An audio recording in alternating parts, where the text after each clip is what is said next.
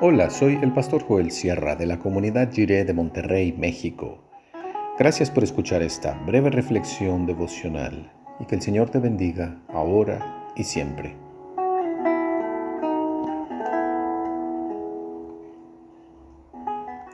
La última pregunta.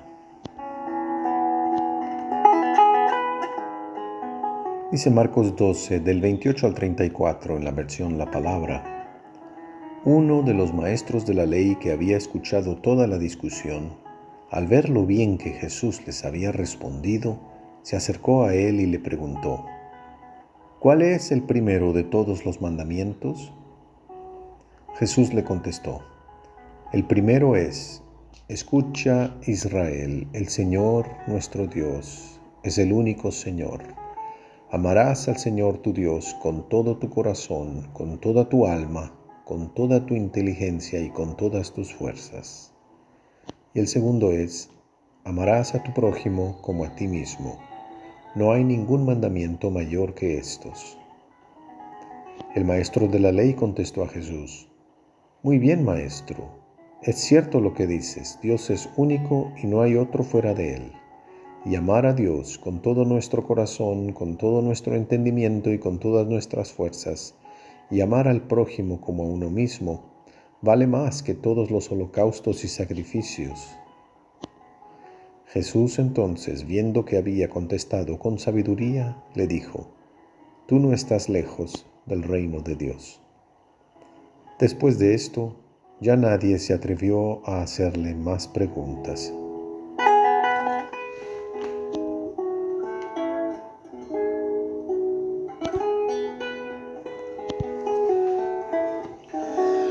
Un maestro de la ley que no está lejos del reino de Dios es quien hizo la última pregunta al Señor Jesús.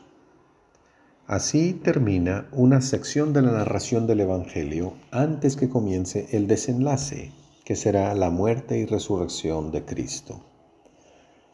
Habrá otras preguntas que serán hechas por el Señor Jesús y también por sus acusadores pero la batería de preguntas sobre asuntos doctrinales, polémicos o con la intención de atraparle en algún error termina aquí, con esta pregunta de un maestro a un maestro sobre el primero de todos los mandamientos.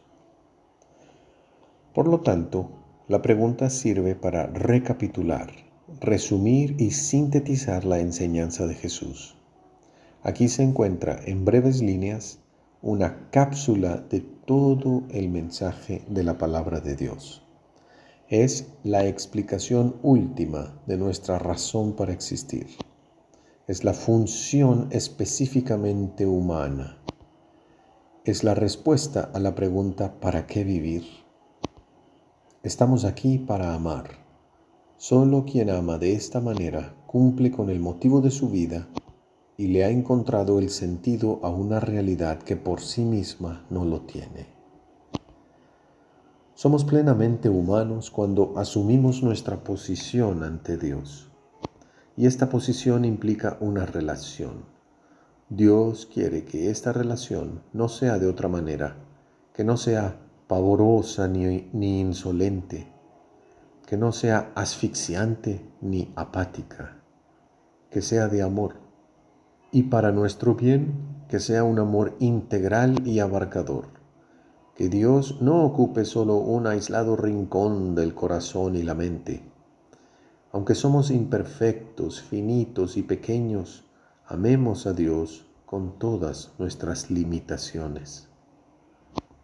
Además, somos plenamente humanos cuando asumimos nuestra posición ante los demás. El amor a Dios que no se traduce en amor al prójimo puede quedar solo en palabras y sentimientos.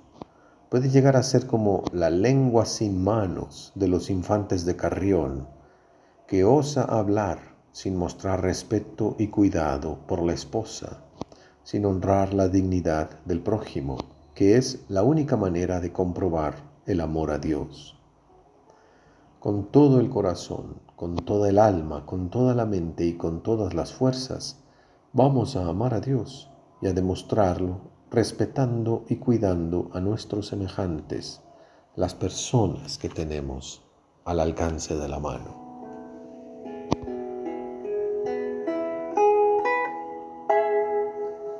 Oremos. Señor, enséñanos lo más importante de tu ley y la razón de nuestra existencia. Amén. Cuando Cristo manda como Rey, nuestra vida experimenta gozo profundo e inefable.